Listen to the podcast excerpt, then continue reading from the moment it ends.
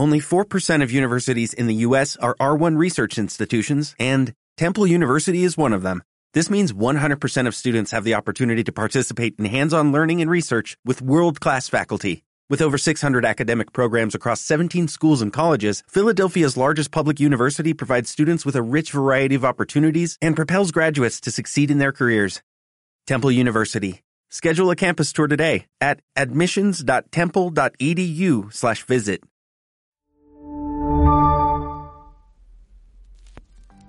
El envejecimiento progresivo de la población representa uno de los mayores retos a los que se enfrenta la sociedad. Este desafío se manifiesta en una doble vertiente. Por un lado, la sostenibilidad del sistema actual, concretamente de las pensiones, y por otro lado, la posibilidad de desaprovechar el conocimiento y la experiencia de este colectivo. En esta línea, BBVA Research acaba de publicar el informe Prolongar la vida laboral, ¿por qué? ¿Dónde estamos? ¿Cómo hacerlo? En el que se analiza la situación actual en el empleo de la población española mayor de 55 años, las consecuencias sociales y económicas de ampliar la vida laboral y las claves para impulsarla. En este podcast analizamos todo ello con uno de los autores del estudio, Alfonso Arellano, economista senior de la Unidad de España y Portugal de BBVA Research. Mi nombre es Reyes Pariente. Comenzamos.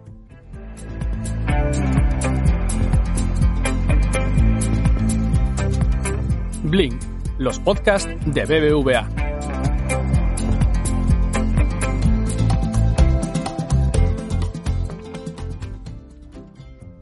Hola Alfonso, ¿qué tal? Encantada de que nos acompañes hoy en Blink. Bienvenido. Muchas gracias. Es un placer estar aquí con vosotros y, y compartir conversación. Desde luego la vamos a compartir y viene interesante. Acabas de publicar junto con Rafael Domenech y Juan Ramón García el informe Prolongar la vida laboral, ¿por qué? ¿Dónde estamos? ¿Cómo hacerlo? ¿Cómo nace la idea de este informe? Bueno, pues en, primer lugar, el, tema de la prolongación de la vida laboral es, forma parte de un, tema que en BBVA Research tratamos mucho, que es el mercado de trabajo. Y dentro de, dentro de este contexto es, es, algo que siempre ha tenido mucha relevancia, no solamente por el propio tema, sino porque además nos sirve para hacer previsiones en nuestros eh, estudios económicos. Por otro lado, este tema, digamos, se reactiva por una colaboración que planteamos entre Talento y Cultura mm, de BBVA y la Fundación Transforma España, con el objetivo, digamos, de darle contenido a los premios que, hace esta fundación valor añadido, que reconocen eh, la puesta en valor del, del talento senior. Estamos asistiendo a un incremento de la longevidad ¿Nos lo puedes detallar un poco? El incremento de la longevidad viene derivado de, una gran noticia, que es el desarrollo económico y social que estamos viviendo en, prácticamente todos los países del mundo. Este aumento de la longevidad, ¿en qué se manifiesta? Pues principalmente en dos, en dos factores. Un primer factor que es una mayor probabilidad de supervivencia, dicho de otra forma, vivimos más años. Y un segundo elemento que es la mejora de las condiciones de vida. No solamente vivimos más, sino que cada vez que tenemos más edad, lo vivimos en unas condiciones de salud mucho mejor. A modo de ejemplo, ¿qué es lo que, qué es lo que, estamos, qué es lo que estamos viendo y lo que muestran los datos de, de, la OCDE y de otros tipos de organismos? Pues básicamente, en primer lugar, que la esperanza de vida a los 65 años pues ha ido creciendo en torno a un 34% eh, desde, desde la década de los 70. Y por otro lado, la Organización Mundial de la Salud, en un estudio que sacó en 2022, ha digamos, mostrado que el 75% de, de, este aumento de, de, la edad va acompañada de una eh, salud buena y adecuada. Por otro lado, eh, hay una cuestión importante y es que estas tendencias en principio se prevén que sigan manteniéndose a lo largo del tiempo. Y según el, Instituto Nacional de Estadística, que recientemente ha sacado, eh, digamos, una previsión de población hasta el año prácticamente 2071, lo que nos muestra es que la esperanza de vida eh, en ese año, en ese año final, será en torno a los 86 años para el caso de los hombres y de los 90 años en el caso de las mujeres. Sin embargo, en España esta mayor longevidad no está repercutiendo en una mayor tasa de actividad entre los adultos mayores, ¿es así? Efectivamente. Eh, hay, hay, una primera cuestión relacionada con, eh, con el hecho de que la población mm, todavía no es del todo consciente de estas tendencias. Y esto lo que hace es que no actuemos en consecuencia. Siempre pensamos en el mañana, pero en el mañana mañana, no en el mañana de dentro de 50 años. Y por otro lado tenemos una escasez de incentivos para prolongar la vida, la vida laboral. Con lo cual, al final, en, términos generales, España pues, se mueve de forma lenta, mientras que en otros países esta situación va avanzando de forma más dinámica. A modo de, ejemplo, pues tenemos un primer mensaje mm, relativamente positivo y es que la tasa de, empleo de la población entre 55 y 64 años ha crecido desde los años 90 del 37% al 62% en, en 2021. Sin embargo, todavía estamos ligeramente por debajo de la media de la OCDE. Esto lo que significa es que cada vez hay más personas entre 55 y 64 años que siguen trabajando. Cuando ampliamos, digamos así, el periodo de tiempo y hablamos de la gente entre 65 y 69 años, todavía este porcentaje en el caso de España es muy bajo. Estamos hablando de que apenas el 8% de la población en España está, de este grupo franja de edad está ocupada mientras que en otros países ese porcentaje es mucho más elevado. En, términos de media de la OCDE sería del 27%, pero los grandes líderes, que son en este caso Japón y Corea, están ya por el 50%. Esta cifra del 8% de España es comparable con otros países europeos, como puede ser el caso de Francia, eh, Austria y Bélgica, pero aún así tenemos aquí un gran margen de mejora en comparación con, con, estos líderes. ¿Y por qué es bueno prolongar la vida laboral? Bueno, aquí podemos plantearnos tres, tres grandes, tres grandes eh, digamos, niveles o, o, o, tres grandes dimensiones. Una primera dimensión es la, la social o la macroeconómica. La idea es que prolongar la vida laboral nos va a servir como sociedad para mantener nuestro estado de bienestar y para que nuestro sistema público de pensiones sea sostenible. Luego hay otro que nos afecta un poquito más, nos, conecta más con argumentos más cercanos a nosotros, que es la relación entre agentes en diferentes sentidos. No solamente es una cuestión del trabajador y la empresa, sino del trabajador con otros trabajadores. Y en este contexto hay externalidades positivas tanto en el empleo y la productividad, el relacionar a trabajadores de más edad con trabajadores más, más jóvenes. Y luego hay un aspecto que nos afecta, un tercer aspecto que nos afecta directamente a nosotros, más personalmente, y que seguro que en este sentido lo, entendemos mejor. Y es que prolongar la vida laboral puede favorecer el funcionamiento cognitivo de las personas. Si te parece, vamos a analizar cada uno de los conceptos que mencionas.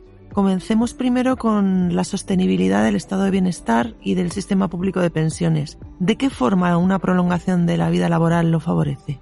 Aquí en este contexto es muy, muy importante entender la, la situación y la idea es que lo que está ocurriendo es que vivimos cada vez más años y por otro lado nos incorporamos cada vez más tarde al mercado de trabajo. ¿Por qué? Fundamentalmente porque cada vez estudiamos más, nos formamos más, nos formamos en, cuestiones que requieren tiempo. Con lo cual, tenemos un problema de sostenibilidad porque nos incorporamos más tarde y cuando nos queremos retirar, al final vivimos más tiempo. A partir de aquí, ¿qué, tenemos? Pues a partir de aquí lo que tenemos es un, problema de, em, digámoslo así, de ingresos y de gastos. El problema añadido es que todo lo que está suponiendo la revolución digital, eh, esta tercera revolución industrial, lo que nos está llevando es que cada vez tengamos que dedicarle más tiempo a la formación y cada vez el, progreso técnico está sesgado a unas ciertas habilidades que, van captando los más jóvenes, pero no los mayores. Con lo cual, al final, generamos una situación que o prolongamos la vida laboral o esta situación cada vez se va a ir tensando más. ¿Esto cómo se refleja? ¿Este tensionamiento cómo se puede reflejar en términos de, de un par de números? Pues en primer lugar, el número de personas en edad de trabajar por cada pensionista en el año 1960 era de 7. Ahora, en el año 2020, 21, 22, la cifra está en torno a 3, es decir, lo hemos reducido a más de la mitad. Y la previsión para el año 2060, según la OCDE, es que vayamos a 2. Así que ahí tenemos un, un, efecto de tensionamiento, ¿no? Cada vez más, digamos así, más jubilados para menos trabajadores ocupados. Y por otro lado, en términos de, digamos así, de recursos, de dinero. Ahora mismo, en principio, tenemos un gasto público en pensiones relativamente alto que puede ir, a mediados de, este siglo XXI, puede acabar siendo el 17% del Producto Interior Bruto. Y tengamos en cuenta que a lo largo del año 2021 hemos tenido un déficit del sistema de pensiones de en torno al 2,2% del PIB. Y este déficit la previsión es que vaya cada vez a más. Con lo cual, ya no solamente es una cuestión de personas, sino que también es de personas y de, y de recursos, de dinero. Hablabas también de que la prolongación de la vida laboral tiene efectos positivos sobre el empleo y la productividad de los trabajadores jóvenes. Muchas veces tenemos la visión contraria. ¿Nos puedes explicar las razones de esta correlación positiva? De forma natural, solemos pensar que el empleo, que el número de puestos de trabajo que hay es, es fijo. Y, claro, aquí hay una idea, digamos así, un poco torticera. Y es que, como el número de empleos es fijo, si lo ocupan los mayores, no lo ocupan los jóvenes. Por tanto, es mejor que los mayores se vayan para que lo ocupen los jóvenes. Todo esto esta, idea básicamente se basa en una falacia, es esta idea de, que esto es fijo. Y la respuesta es que no es fijo. Los datos muestran que lo que suele ocurrir es que países donde hay más participación de los mayores en el empleo va asociada a una mayor participación también de los jóvenes en el empleo. Eh, con lo cual, aquí tenemos esta idea que es terriblemente sencilla, pero que es muy dañina y que de alguna forma los datos lo rompen. ¿Qué tenemos por detrás? Tenemos por detrás toda una serie de efectos que de alguna forma no, no logramos ver de forma directa, pero que sí existen. A modo de ejemplo, el hecho de que una persona de edad avanzada siga trabajando, siga trabajando de forma activa, lo que va a conseguir es que aumente la demanda agregada y reemplace servicios de no mercado y de esta forma consigamos, por un lado, mantener al trabajador y además generar actividad con otros trabajadores. Por otro lado, ¿qué tenemos? Otro, otro concepto que también resulta difícil de entender porque no es fácil, fácil de, de apreciar a primera vista, que es la generación de sinergias, la generación de efectos que no se ven más allá de la suma de las partes. Es decir, el todo genera más que la suma de las partes. Entonces lo que podemos tener en este contexto es que trabajadores jóvenes que se juntan con trabajadores de más edad consiguen trabajar de forma más efectiva. ¿Por qué? Porque aprenden de la experiencia de los mayores. Y los mayores consiguen producir más al trabajar con los jóvenes porque les aporta otra parte que es nuevos conocimientos, nuevas habilidades, nuevos elementos que las personas mayores, si trabajan entre ellas solas, pues no lograrían captar. Mencionabas también que alargar la vida laboral mejora el funcionamiento cognitivo. Efectivamente, digamos, de, en primer lugar habría que plantearnos un pequeño recordatorio. La clave está en que, en primer lugar, tenemos que tener en cuenta las condiciones personales del trabajador y, por otro lado, el tipo de trabajo y las condiciones del empleo que tiene. Es decir, esto, esto es una primera cuestión que es importante destacar. No es lo mismo una persona que trabaja en una mina que una persona que trabaja en, en, un puesto de trabajo, digamos así, menos exigente en términos de esfuerzo. Este esfuerzo puede ser físico, este ejemplo es el esfuerzo físico, pero podríamos plantearnos también un esfuerzo psicológico. No es lo mismo una persona que es profesora o, o que es profesor en, en, un colegio con niños de 8 años que un profesor que da clases de personas de 20 años o de 40 años. Luego, aquí hay que tener en cuenta primero este, este aspecto del tipo y de las condiciones del, del puesto de trabajo.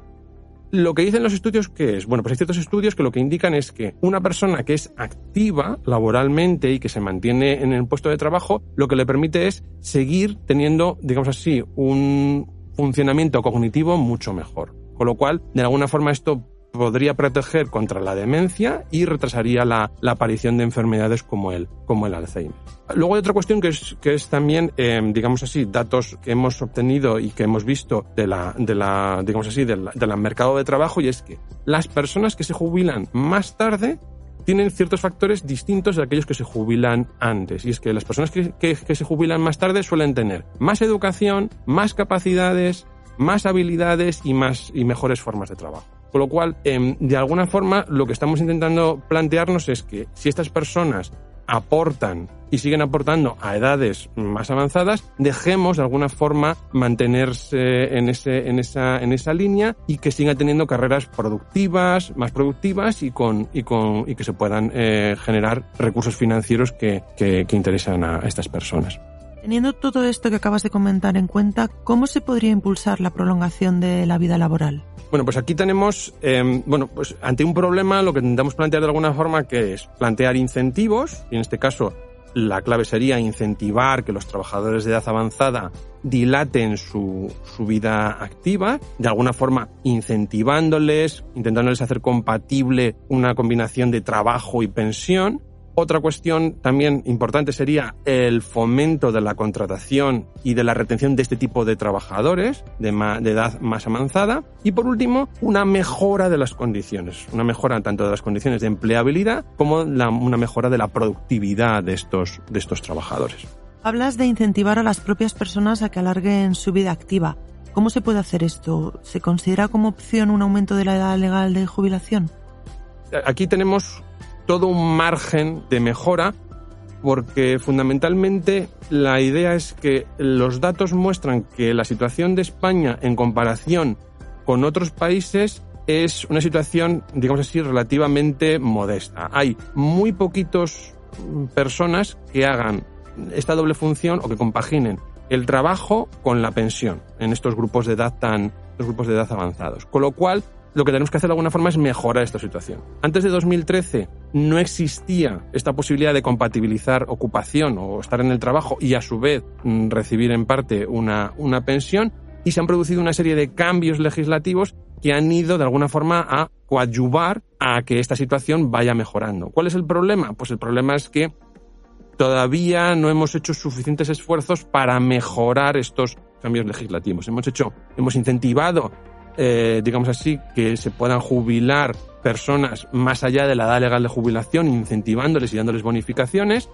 Se está introduciendo penalizaciones a que las personas se jubilen anticipadamente, aunque lo puedan hacer de forma voluntaria, ¿Y la idea cuál es? Pues la idea es seguir avanzando en estos procesos de incentivos y sobre todo de información y de transparencia. De alguna forma para conseguir que nuestro sistema sea lo más, llamémoslo así, lo más sostenible posible.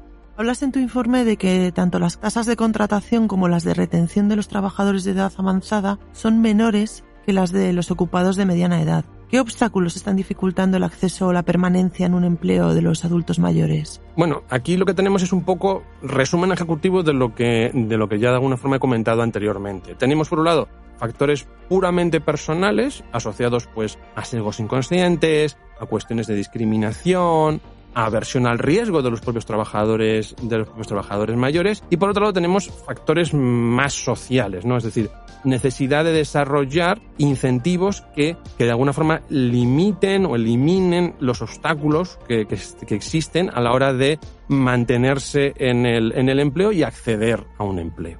¿Y cómo se puede fomentar la contratación y retención de estos trabajadores? Bueno, pues aquí tenemos, tenemos muchas formas de, tenemos muchas, tenemos varias propuestas ¿no? de, de, de, intentar solucionar o de alguna forma fomentar esta, esta situación. En primer lugar, de alguna forma erradicar el edadismo y contrarrestar los sesgos inconscientes que, que, que existen en nosotros mismos y en otras personas. ¿no? Por otro lado, adaptar prácticas que favorezcan la diversidad de edad, la diversidad de, de, la variedad que existe en términos de edad y las, los factores de inclusión dentro de la propia empresa. Es decir, que aquí, de alguna forma, la empresa tiene mucho, mucho que decir. Y a partir de aquí, otros elementos que también podemos aplicar no solamente a los trabajadores de más edad, sino a otros trabajadores. A modo de ejemplo, favorecer la conciliación y el teletrabajo que eso no solamente es una cuestión de los más jóvenes, sino que también es una cuestión asociada a la gente de más edad. Eh, favoreciendo la movilidad intraempresa, es decir, podamos cambiar de puesto de trabajo dentro de la misma empresa y mejorando las propias condiciones de trabajo. Y por supuesto, de alguna forma, flexibilizar las relaciones laborales y el sistema retributivo y de indemnización. ¿De acuerdo? De alguna forma, consiguiendo que adaptemos las figuras laborales o las situaciones laborales a las condiciones de la persona y de su edad. Comentabas también que mejorar la empleabilidad y productividad en este grupo social también ayudaría, ¿no? Efectivamente, porque aquí hay, hay una clave que siempre, bueno, que, que, cuando hemos hecho, hemos hecho este tipo de estudios siempre está por detrás, ¿no? Es decir, la importancia del aprendizaje, la importancia de la formación. Entonces es aconsejable de alguna forma mejorar la empleabilidad de este grupo de edad, que puede ocurrir que con las nuevas tecnologías al final pues se, se, vuelva de alguna forma su capital humano se vuelva obsoleto. Con lo cual aquí de alguna forma ¿qué hay que hacer impulsar la adquisición de nuevas competencias y por tanto la formación permanente es clave y con esta formación lo que conseguimos que es aumentar su productividad y prolongar su, su carrera laboral. ¿Qué es lo que ocurre? Bueno, pues que en realidad la participación de los trabajadores de edad avanzada en actividades formativas es relativamente escasa. Así que de alguna forma hay que incentivar a que ellos vean que, que, es una, que es una opción muy interesante el seguir formándose. En el caso de España, apenas el 18% de los trabajadores entre 55 y 64 años ha recibido formación para el empleo. Y esto cuánto es en comparación con el resto de la OCDE o con el promedio de la OCDE, bueno, pues estamos hablando de que estos son prácticamente 24 puntos menos que en el caso de la, que en el caso de la media de la OCDE. ¿Cuáles son los motivos que hay por detrás? Pues de alguna forma los, los que he comentado un poco anteriormente, las reticencias de los empleadores a invertir en formación en estos trabajadores que, que ya están supuestamente cerca de la edad de jubilación y por otro lado el desinterés de los trabajadores a también estar cerca de la jubilación, de la edad de jubilación. Alfonso Arellano, muchísimas gracias por acompañarnos en Blink para hablarnos de un tema tan crucial teniendo en cuenta además el envejecimiento de la población. Bueno, pues muchas gracias a ti y gracias a los oyentes por, por escuchar esta, esta agradable conversación. Nos vemos en próximas ocasiones. Gracias.